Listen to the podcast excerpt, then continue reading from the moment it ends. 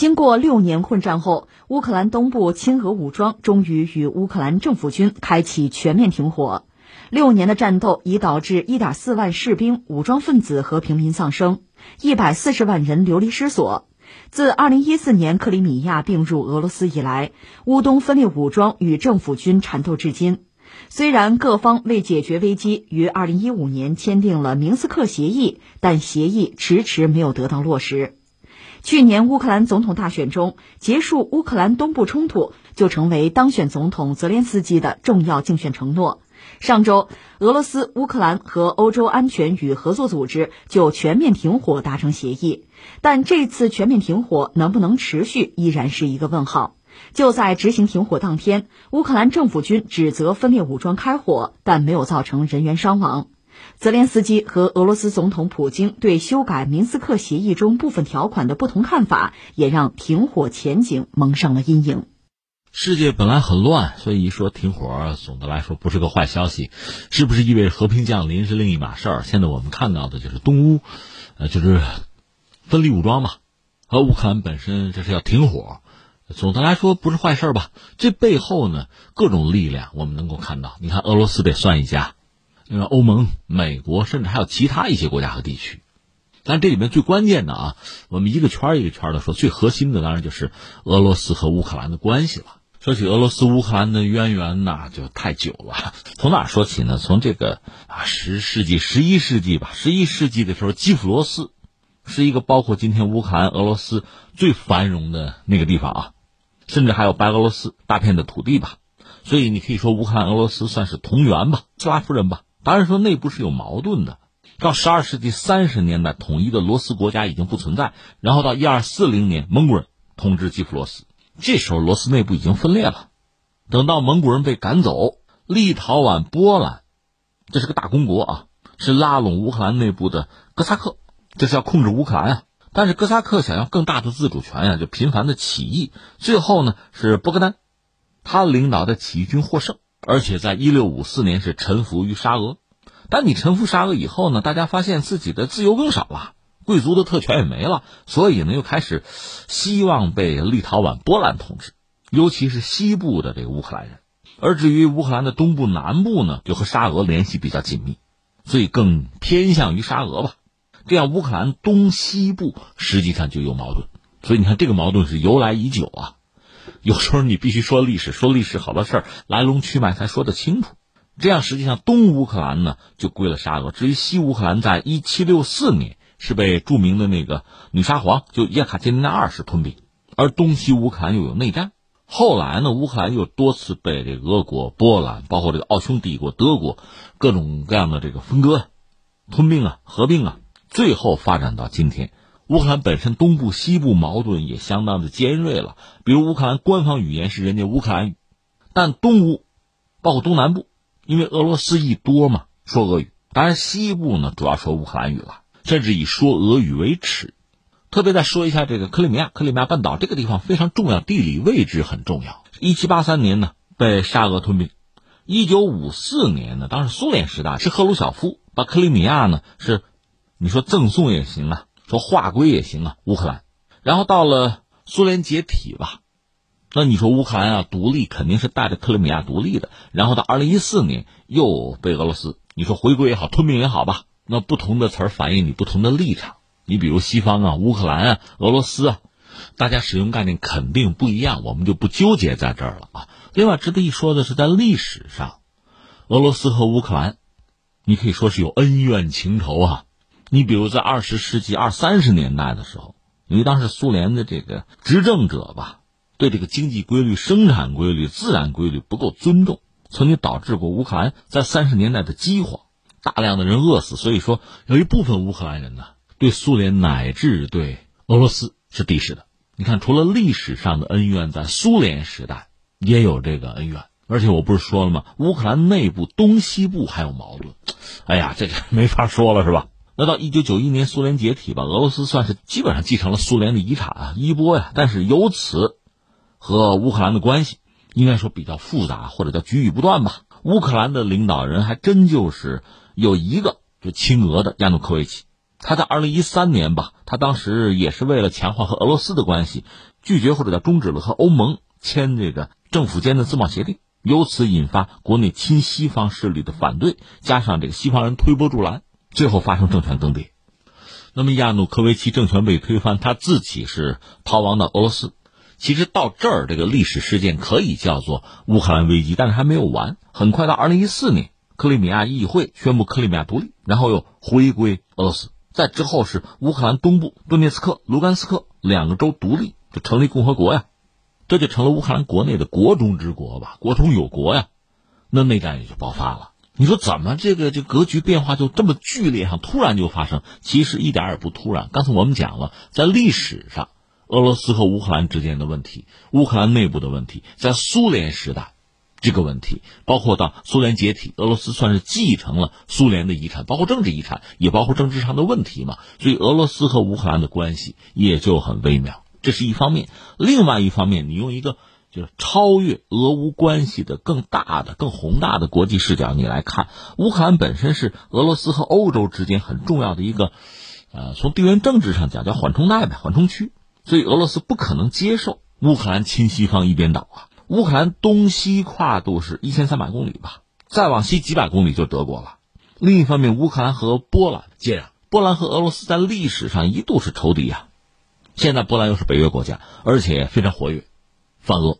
所以从俄罗斯这个角度，不能想象，不可能接受乌克兰倒向西方加入北约。另外，我们谈到地缘政治，克里米亚半岛那个萨瓦斯托波尔，俄罗斯黑海舰队就驻扎在那儿。就包括苏联解体之后也是这个样子。如果俄罗斯还想作为一个世界级的大国吧，你要这个震慑欧洲啊，保护自己在呃地中海、黑海，嗯，包括中亚的利益啊，没什么像样的港口啊、出海口，这是很重要的一个地方。如果乌克兰亲西方，塞瓦斯托波尔的克里米亚不再接纳俄军，俄罗斯彻底失去在地中海的落脚点，那真的抽抽了，连一个地域地区性的大国都谈不上了。所以，两国俄乌一旦真正的闹翻啊，覆水难收的话，俄罗斯能做的，你也能想到，一定要把塞瓦斯托波尔、把克里米亚半岛拿到手里。所以，你看这多米诺骨牌，一旦你推倒第一张，后面就要倒很多张了。北约东扩，危及俄罗斯，乌克兰倒向西方，俄罗斯不能接受，所以双方最终的博弈在二零一四年，俄罗斯兵不血刃拿回克里米亚，再然后乌克兰东部，它原来就东西方的矛盾，东部本来就倒向俄罗斯。就亲俄罗斯，那你在乌克兰发生大的变故之后，一个是什么呢？亚努科维奇这个政权被推翻，应该说东乌是支持亚努科维奇的，但是他被推翻了，对吧？整个乌克兰是要倒向西方啊，所以东乌是不干的。原因很简单，乌克兰东南部多个州的居民基本上是俄罗斯人为主啊，而且乌克兰的这个政府对俄罗斯族人是有歧视政策的，所以在亚努科维奇被推翻之后，东乌克兰等于说俄罗斯族人嘛。是游行示威的，但是当然要遭到乌克兰的亲西方的势力和右翼极端分子的攻击，这就酿成流血事件了，可能得死五十多个人。就俄罗斯裔啊，那能干吗？乌克兰的东南部多个州的俄罗斯人马上组织起来，因为你想乌克兰那个地方，他好在是把核武器啊、把战略轰炸机全部毁掉了，不然的话不定会出什么乱子呢。所以很多东乌的人呢，冲进兵工厂、武器库夺取武器，甚至乌克兰军队的一些士兵。也反水，这样很快呢，武装人员出现在顿涅茨克、卢甘斯克这两个州啊，很快成立两个共和国，乌克兰内部出现分裂。说到这还得扯一句，就俄罗斯自身也有自己的军事行动，当年很著名，就是所谓小绿人吧。小绿人指的是这个穿的这个军装啊，没有任何的标志，军衔啊、兵种啊、国籍啊，没有任何标志，但实际上你一说话是俄语嘛，军事素养很高，这个又已经成为。军校教科书里面的经典了，他们是兵不血刃，当时就占领克里米亚各个军事要地，然后就闪电般的法律程序，克里米亚回归俄罗斯。之后，小绿人出现在东乌了，就到了二零一四年五月二十六号吧。这个波罗申科不是巧克力大王吗？他成为乌克兰总统，欧美提供了一些物资援助，他是组织乌克兰军队，有几万政府军吧，另外还搞到这个美国那个黑水公司的雇佣军有几千人。要解决东乌克兰问题，从那时候开始吧，有三次交手，基本上政府军还都打败了。就乌克兰的民兵厉害，当然也有人说呢，就俄罗斯的军方不用进入乌克兰的边界，就可以在境外用火箭炮支持东乌民兵，因为乌克兰在苏联解体之后吧，也是自毁长城啊，武备松弛啊，他军队战斗力确实也不强，所以一路是损兵折将。那么战争到现在持续了六年，当然在这之间呢，也曾经谈过和谈过停火都有过，大国介入这都有。有一个问题，俄罗斯为什么不趁机就像对待克里米亚一样啊，把东乌收了不就完了吗？甚至在东乌的俄罗斯人肯定是愿意回归俄罗斯的，但是普京没这么做。现在分析可能几个原因，一个呢，可能确实涉及到消化能力有限，消化一个克里米亚就需要很漫长的时间，那东乌消化不了。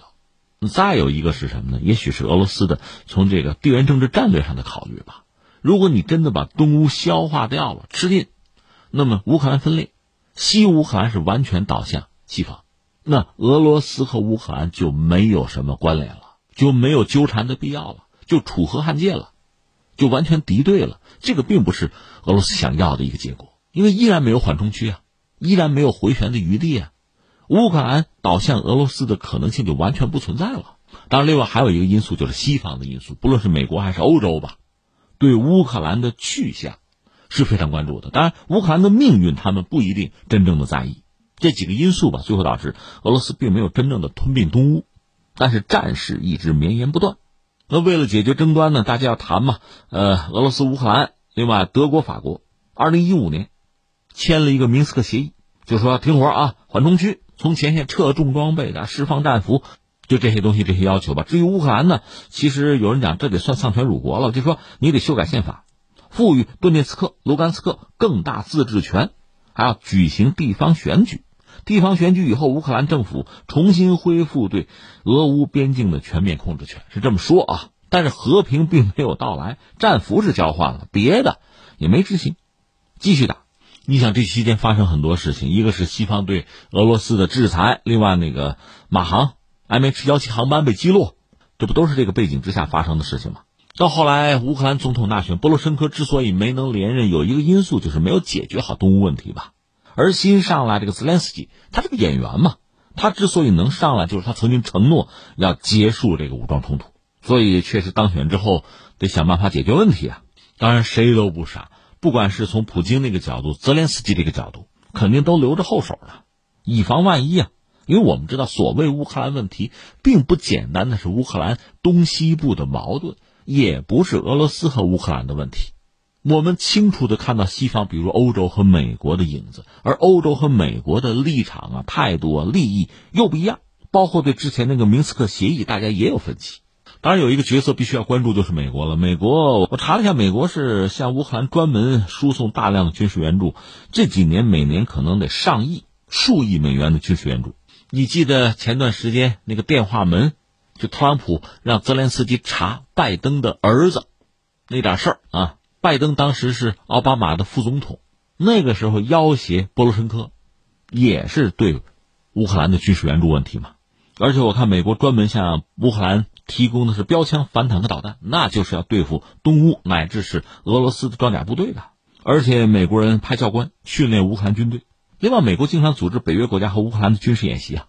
你说，如果北约接纳乌克兰，这乌克兰不就安全了吗？俄罗斯不就真正被孤立了吗？不行啊！按照北约的标准，乌克兰是没有资格加入北约，因为北约有一个基本标准，就是说你这个国家和其他国家不能有领土纠纷，你不能你因为有这个加入进来，然后整个北约国家就被你绑架，陪着你打仗，那不行。有这个，当然说这个标准准不准确也很难讲。你看那个，因为塞浦路斯问题，希腊和土耳其不也打架吗？那不也北约成员吗？但不管怎么说。北约也好啊，欧盟也好，这帮西方国家算得很清楚，需要让乌克兰替自己做事情，可没打算替乌克兰做什么事情啊。所以乌克兰现在这个状况应该说比较糟糕。一个是在苏联时代，乌克兰你看又是什么粮仓啊，又是重工业基地啊，呃，它的人均的收入实际上是高于苏联的平均水平的。但现在恐怕就一落千丈了。另外和俄罗斯的关系其实。一旦恶化，很难有所改善。你比如在这个北溪二号这个问题上，因为是绕过了乌克兰，乌克兰当然不高兴，那配合美国就制裁吧。这个俄罗斯当然怀恨在心，不光是俄罗斯，德国也不满意嘛。另外，比如美国那个 P 八侦察机在这边转悠，乌克兰会派飞机护航，俄罗斯是要拦截的。所以你看，现在打了六年，乌东说停火吧，停火不是坏事但是这事儿能持续多久？